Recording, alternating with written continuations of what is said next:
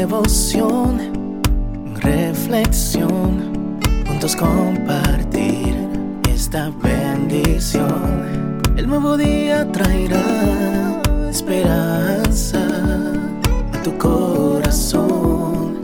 Qué bendición. Darwin Rodríguez, el podcast.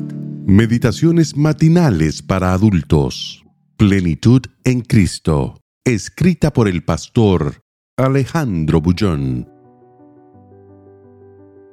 ¿Cuál es el camino? Le dijo Tomás, Señor, no sabemos a dónde vas. ¿Cómo pues podemos saber el camino? Juan 14, 5. La preocupación del ser humano siempre es encontrar el camino que lo lleve a la felicidad. En cierta ocasión, Tomás pidió a Jesús, Señor, muéstranos el camino. Y la respuesta del Maestro fue, Yo soy el camino, la verdad y la vida. Jesús es el camino y la verdad. No existe nada más concreto y absoluto que Jesús. Desdichadamente, vivimos en días en que la verdad para los seres humanos se ha vuelto relativa. El pluralismo enseña que desde el momento que no existe un solo ser humano, es lógico que no pueda haber solo un concepto correcto.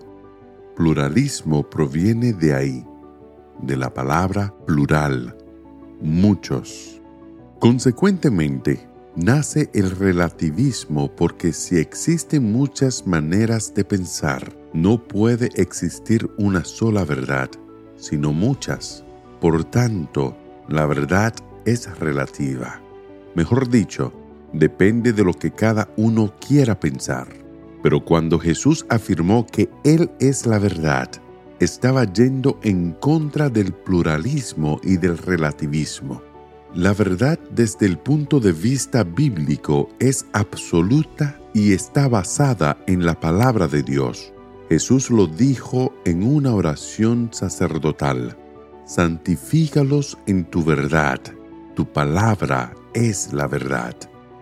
Pero al final de cuentas, la verdad, ¿es Jesús o es la palabra de Dios?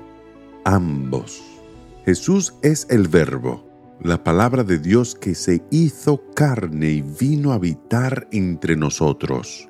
En Jesús la palabra no era solo teoría, Él era la palabra hecha carne y vivida.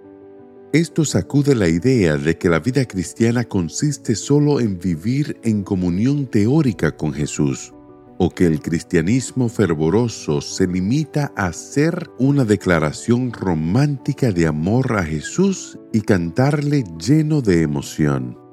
Todo eso es bueno, pero la vida cristiana es más que solo eso, es vivir los principios de la palabra de Dios.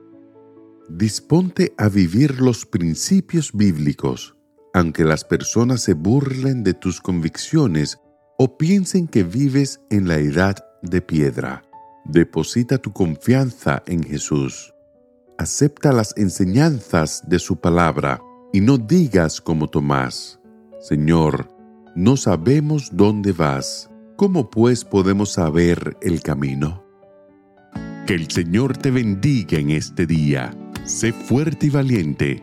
No tengas miedo ni te desanimes porque el Señor tu Dios está contigo donde quiera que vayas.